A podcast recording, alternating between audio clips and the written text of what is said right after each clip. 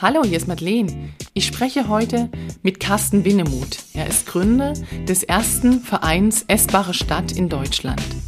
Wir erfahren, wie öffentlicher Raum zur Geschmacksoase wird, welchen Beitrag Gemeinschaftsgärten für das kulturelle Miteinander in einer Stadt leisten und was es mit urbanen Waldgärten auf sich hat. Hallo Carsten, schön, dass du da bist.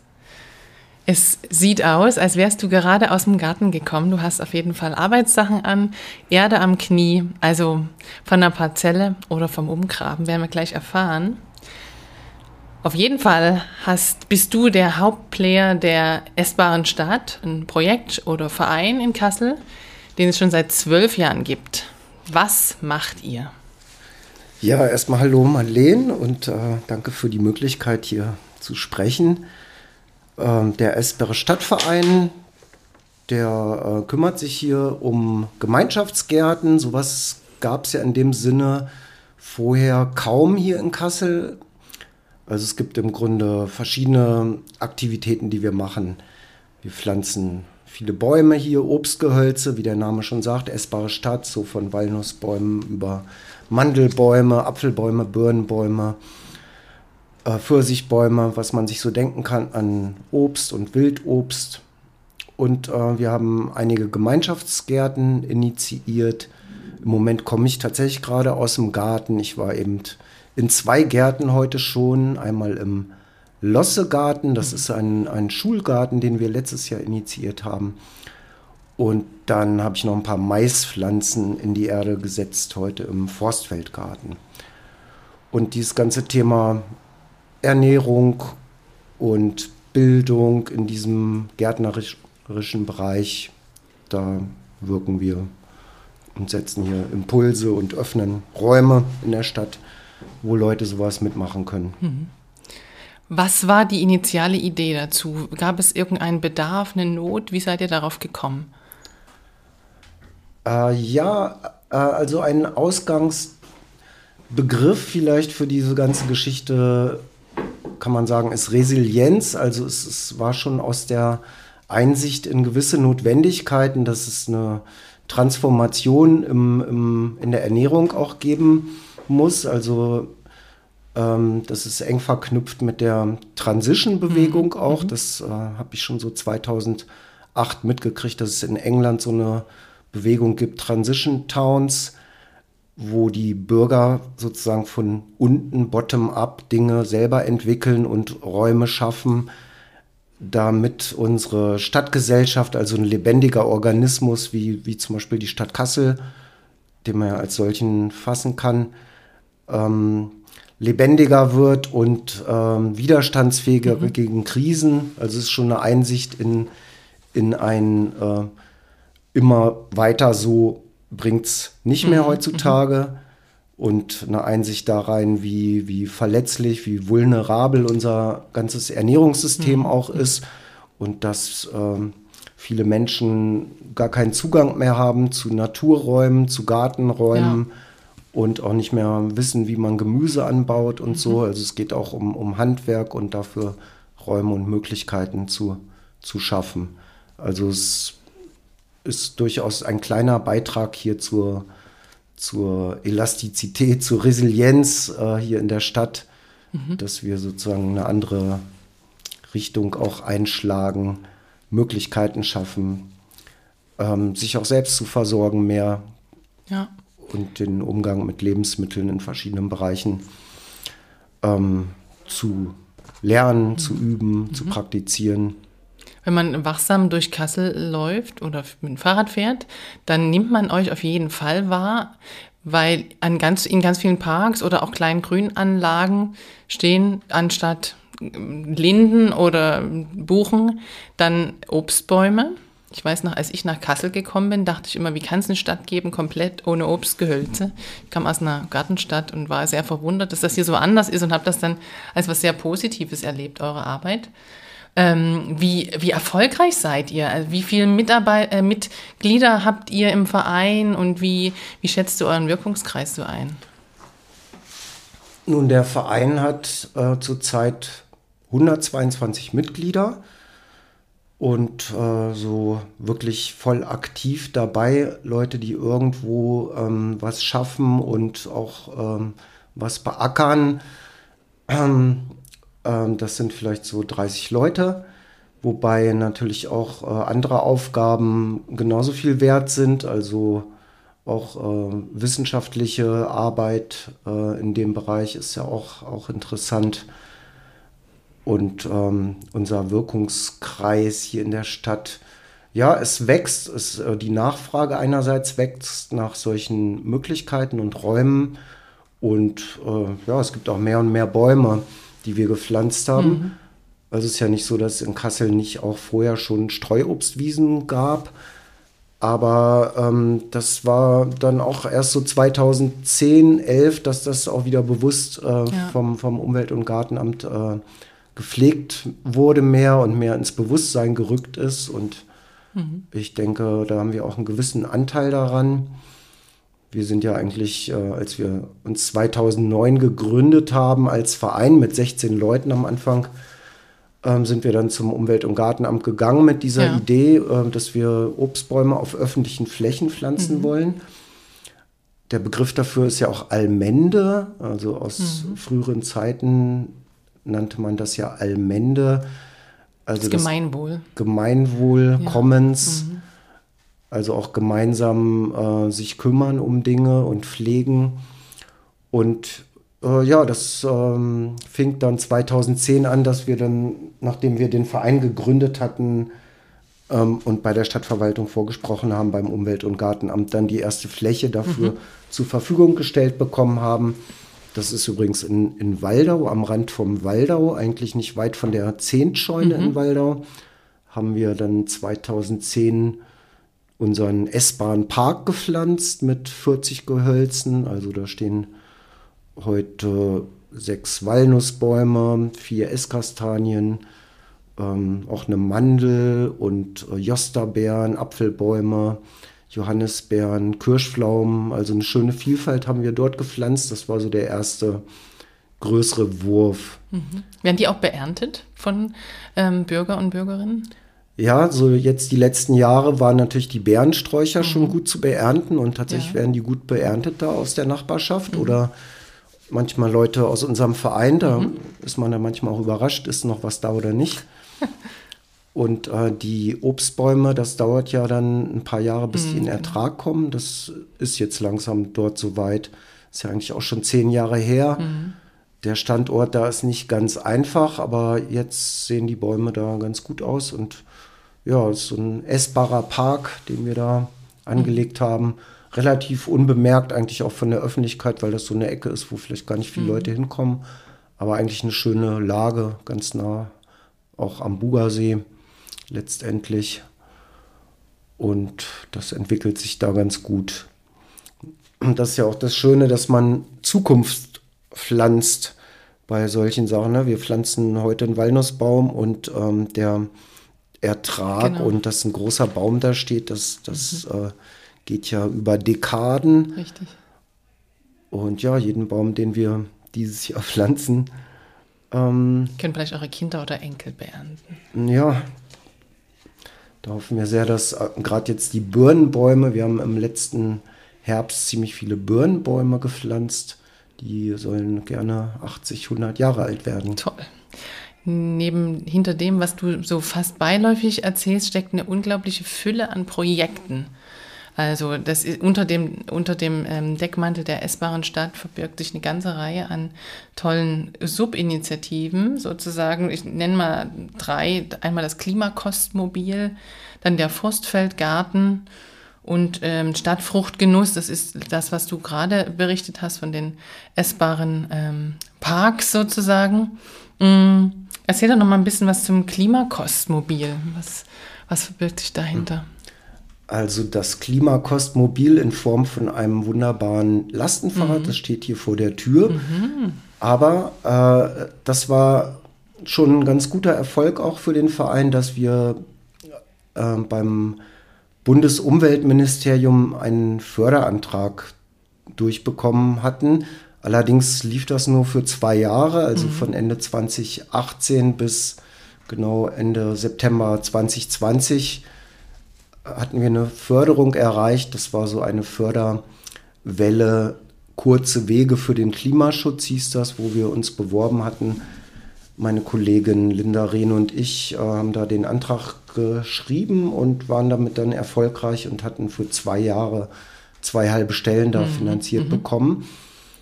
Eigentlich, äh, das zielte hauptsächlich darauf, Nachbarschaften zu aktivieren, mhm. solche Möglichkeitsräume zu nutzen und letztendlich CO2 einzusparen, klimafreundlich sich zu verhalten. Und ähm, ursprünglich wollten wir den ganzen Kasseler Osten. Ging es da um Versorgung mit dem Fahrrad oder um, ähm, um was ging es? Ja, das Fahrrad war dann einfach ein gutes Werkzeug. Das ist also mhm. ein vierrädriges Liegefahrrad, wo mhm. man ähm, unsere Transportlogistik mhm. eigentlich damit klimafreundlich gestalten mhm. konnte und immer noch kann. Also das ist ja mhm. natürlich im Verein geblieben, dieses Fahrrad. Ähm, es ging hauptsächlich darum, die, äh, die lokale Infrastruktur zu verbessern, also oder eben auch darauf verzichten zu können, bestimmte Logistiken mit dem, okay. mit dem Auto mhm. zu machen. Mhm. Weil es gibt äh, schon nicht nur im Kasseler Osten, aber auch dort äh, sozusagen miteinander verbundene Projekte, mhm. die ineinander greifen, die wir halt ähm, da bespielen. Mhm. Ähm, also zum Beispiel gibt es dort ein Gewächshaus in der Unterneustadt, wo wir Jungpflanzen mhm. anziehen, die dann natürlich in die Gärten wandern oder teilweise auch gegen Spende. Ihr verkauft die auch, ne? Ja, gegen Spende okay. geben wir Überschüsse halt mhm. gerne ab auch, ne? Also aber trifft man euch nicht auch vor der Markthalle beispielsweise? Ja, um Jungpflanzen? immer ja. mal wieder vor der Markthalle mhm. jetzt so in dieser Jahreszeit. Mhm. Also wer noch keine, noch nicht genügend Jungpflanzen hat? Gerade am nächsten Samstag, ja. gut, wir haben jetzt Ende mhm. Mai und jetzt können alle mhm. Pflanzen raus und es gibt in der Tat noch sehr viele Kürbisse und Zucchini, die noch mhm. einen schönen Ort suchen. Was sagst du zur aktuellen Vielwetter, Vielregenphase? Ähm, trotzdem pflanzen oder warten, bis es wieder ein bisschen getrocknet ist? Ja, jetzt pflanzen. Jetzt ist eigentlich die beste Zeit. Ne? Die Eisheiligen sind durch. Es wird jetzt auch Ende Mai bestimmt wärmer. Mhm. Und äh, ich bin sehr, sehr dankbar für den vielen Regen. Ja. Regen bringt Segen und wir wissen ja, die letzten drei Jahre waren sehr dürre. Ja. Und die Böden waren ausgetrocknet und dieses Jahr ist wirklich eine, eine grüne Hölle mhm. gerade in den Gärten und man äh, kann sensen und ähm, ist auch eine gute Zeit zum Unkraut jäten jetzt. Ne? Also, das sprießt genauso. Ja, ja. Ähm, also da bin ich sehr dankbar, dass jetzt der Wetterverlauf dieses mhm. Jahr so ist. Und klar, man soll nicht unbedingt auf, auf dem Acker gehen, wenn es total matschig ist, um den Boden nicht zu verdichten. Aber jetzt geht es ganz gut. Mhm. Eines eurer Projekte ist der Frostfeldgarten, den ich gerade schon erwähnt habe. Das ist sozusagen ein Synonym für eigentlich ganz viele Gärten, Gemeinschaftsgärten, die ihr im Stadtgebiet habt. Wo findet man die? Ja, es stimmt. Es gibt einige Gärten schon hier. Zum Beispiel äh, seit 2015 oder 16 haben wir am Wesertor einen kleinen Gemeinschaftsgarten gegründet auf einem ehemaligen Spielplatz.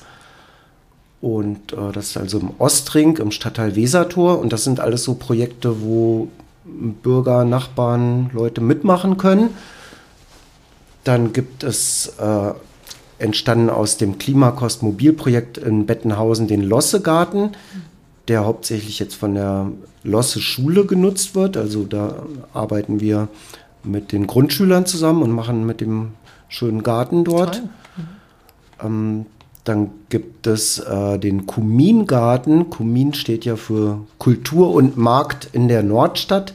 Das war ein Projekt, was äh, 2019 auch ähm, entstanden ist, auch gefördert wurde. Und ein Teil davon war auch einen Garten zu gründen, das ist also im mhm. Quellbachtal.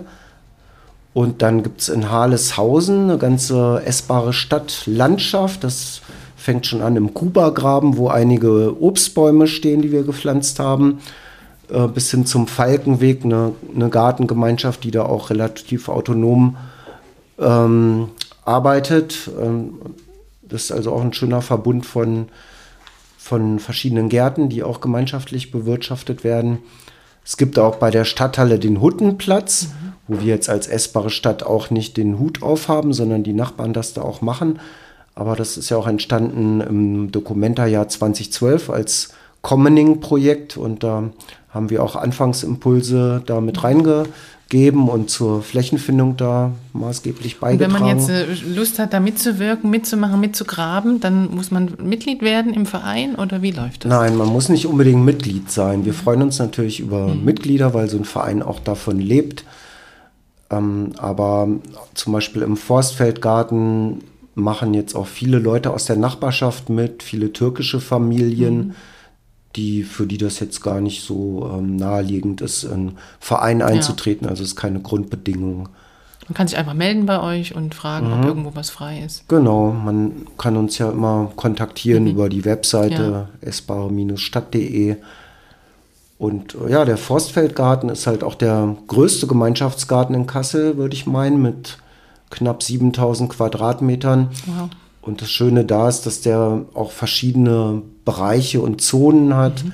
Also es gibt diese Nachbarschaftsparzellen, es gibt so Kinderparzellen und dann eben, wie glaube ich schon erwähnt, den Waldgartenbereich, den wir da 2011 angelegt haben. Und das ist wirklich so ein biodiverses ähm, Biotop. Also und Soziotop. Soziotop, ja. genau. Also das ist auch ein ganz wesentlicher Aspekt bei mhm. diesen Gemeinschaftsgärten, wo teilweise gar nicht unbedingt die Erzeugung von Lebensmitteln, die Produktion im Vordergrund steht, sondern auch das soziale Zusammenwirken, das Ausprobieren, mhm. Experimentieren. Also man ist herzlich eingeladen. Dieser Forstfeldgarten ist ja auch wie ein äh, Park der mhm. neuen Art. Man kann da auch durchgehen, der ist also zugänglich. Und ähm, sich dort aufhalten. Und Kann man einfach mal gucken gehen, wenn man ja, neugierig ist. Ja, gerne Dienstag, mhm. Nachmittag, da bin ich also auch immer vor Ort und mache gerne da auch Gartenführungen. Toll. Du hast gerade schon so ein bisschen angesprochen, das Thema urbane Waldgärten oder Waldgarten in, im Bereich des Forstfeldgartens. Das ist ein spannendes Projekt oder Thema, wo ihr gerade so ein bisschen eure Fühler ausstreckt, wenn ich das richtig verstanden habe. Was, was sind denn urbane Waldgärten? Kann man sich das vorstellen wie ein, äh, ein Garten, wo, äh, ein Wald, wo man eine Lichtung reinschlägt und dann dort Gemüsebau betreibt? Oder wie, wie ist das? Nein, ein urbaner Waldgarten, äh, das bedeutet nicht, dass wir im Wald gärtnern, sondern wir pflanzen einen Wald. Ein Food Forest würde man auf Englisch sagen. Also es äh, werden Wälder angelegt, die dann eben auch dauerhafte Systeme sind. Das ist nochmal es ist ein bisschen wie die äh, eierlegende Wollmilchsau im, im Gartenbau. Das ist ein sehr innovativer Ansatz, der auch aus der Permakultur kommt und da schon lange bekannt ist. Und ähm, ein Food Forest, das würde so aussehen. Das Prinzip ist also, dass man auf mehreren Schichten auch gärtnert und Erzeugnisse macht. Wir pflanzen also hohe Bäume, zum Beispiel Walnussbäume, Esskastanien, dann äh, gibt es eine Schicht von kleineren Bäumen, Pfirsiche und Apfelbäume, äh, bis hin zu Sträuchern, Quitten, Johannisbeeren, Stachelbeeren und eine Staudenschicht, Kräuterschicht, Tee, ähm, Teestauden, Bodendecker, äh, vielleicht auch Knollenpflanzen. Also man nutzt sozusagen auf dem ja begrenzten urbanen Raum nutzt man auch die Vertikale und legt das so an, dass es eben auch ähm, intelligent geplant ist, dass man also es äh, arbeitet auf, auf Sukzession und auf Langfristigkeit. Ne? Mhm. Ne? Das verändert dann über die Jahre auch das, das Mikroklima und den, die Staffelung der Bäume, die Lichtverhältnisse. Es ist eigentlich sowas wie eine Waldrandsituation. Mhm. Es wird halt versucht, das natürliche Muster der Natur, was mhm. hier bei uns Wald wäre, also wenn wir gar nichts machen, ja. wächst Wald, das zu imitieren. Mhm. Und ähm, aber mit, mit einer ganz bewussten Auswahl mhm. von Pflanzen, die uns, uns und auch den, den Tieren natürlich auch Nahrung bringen. Mhm. Wo, wo ist denn sowas in Kassel denkbar, dass sowas entsteht oder vielleicht sogar schon in Planung ist? Der Brüder Grimm Platz wird es wahrscheinlich nicht sein, auch wenn da Bäume geplant sind. Ja, das werden wir mal sehen, wie, äh, wie das als lebendiges Biotop sich dort entfalten kann. Das ist ja dann eher eine touristische Geschichte, aber mhm. im Prinzip finde ich es eigentlich ganz, ganz gut. Also ich weiß nicht, wie weit das korrespondiert auch mit dem Konzept von Tiny Forests, mhm. was gerade auch ähm, ein bisschen en vogue ist oder mhm. in, in verschiedenen Städten auch gemacht wird. Ähm, aber hier in Kassel ist eine Fläche, steht schon fest, das mhm. ist in, im Stadtteil Waldau auch, äh, entlang des Walebachs, wo mhm. ja auch äh, der Walebach-Grünzug als Ganzes äh, neu geplant wird und ein Walebach-Park entstehen soll, nahe der Waldemar-Pettersen-Straße. Das ist eigentlich auch sehr in der Nähe vom Forstfeldgarten alles. Dort die Fläche, eine ziemlich lang gezogene Fläche, soll entwickelt werden als Waldgarten und wir werden als Projektpartner auch versuchen, mhm. daran mitzuwirken und auch darauf hinzuwirken, dass man die erste äh, Pflanzung, die ersten Pflanzungen jetzt im Herbst 2021 mhm. auch machen kann. Das ist, ähm, alle Bäume, die wir jetzt dieses Jahr pflanzen, ja, so, also es ist ja auch eine gewisse Notwendigkeit, dass, dass die Dinge äh, passieren und entwickelt werden. Mhm war es ein längerer Prozess hier in Kassel, aber es ist auf jeden Fall eine ähm, Errungenschaft, dass Kassel Modellkommune ist für Aha. diese urbanen Waldgärten. Und es ist im, im, Moment eigentlich nur Berlin, mhm. Britz und Kassel als ja. Modellkommune. Und das Projekt wird ja vom Bundesumweltministerium und vom Bundesamt für Naturschutz auch gefördert. Also über sechs Jahre mhm. sind da schon mal 1,1 Millionen Euro Fördermittel mhm. bewilligt. Und ähm, ja, so ein Waldgarten hat halt verschiedenste Funktionen, ökologische Funktionen, bringt halt biologische Vielfalt in die Städte und verbessert äh, das Klima. Mhm. Und vor allen Dingen der Boden wird dauerhaft äh, gesichert. Vor Erosion. Mhm. Mhm. Und, und, auch eben das Gemeinschaftliche. Also das Projekt mhm. ist auch so aufgebaut oder soll so angelegt sein, dass es eben mit Bürgerbeteiligung im Aha. Prinzip wie ein Gemeinschaftsgarten auch entwickelt werden soll und das gemeinsame Planungsworkshops sollten da dann Toll. stattfinden. Klingt spannend. Und eben Umweltbildung, so das ist eben auch ein mhm. wichtiger Aspekt. Schöne Möglichkeit. Mhm. Jetzt hast du gerade schon von Fördermitteln gesprochen. Bei allem Engagement, was ihr, was vielleicht insbesondere du hast für all diese unzähligen Projekte, wovon finanziert ihr euch? Ja, der Verein ähm, hat die letzten Jahre schon Bekanntheit mhm. Erlangt hier in der Stadt und ähm, dann gibt es schon hier und da mal Spenden und Förderungen, Mitgliedsbeiträge mhm. äh, und äh, ja, wir sind immer auf der Suche und versuchen solche Chancen zu nutzen, dass wir über Stiftungen oder ähm, Projektfördermittel ja das weiterentwickeln. Mhm. Wenn man jetzt Lust hat, euch zu unterstützen, was wäre der beste Weg? Ähm, ja, man kann, kann gerne spenden. Wir sind ja ein gemeinnütziger mhm. Verein, mhm. können Spendenbescheinigung ja. ausstellen und man findet uns ja im Internet auch unter www.essbare-stadt.de. Da sind die Kontakte mhm. und die Möglichkeiten und auch eine Übersicht über die Projekte ganz gut verzeichnet. Mhm. Auf jeden Fall unterstützenswert. Okay, jetzt wissen wir, wo wir die essbare Stadt finden und unterstützen können. Und ich bedanke mich ganz herzlich für das Interview und wünsche der S-Bahn Stadt viel Erfolg für die tollen Projekte und natürlich eine ertragreiche Gartensaison. Tschüss!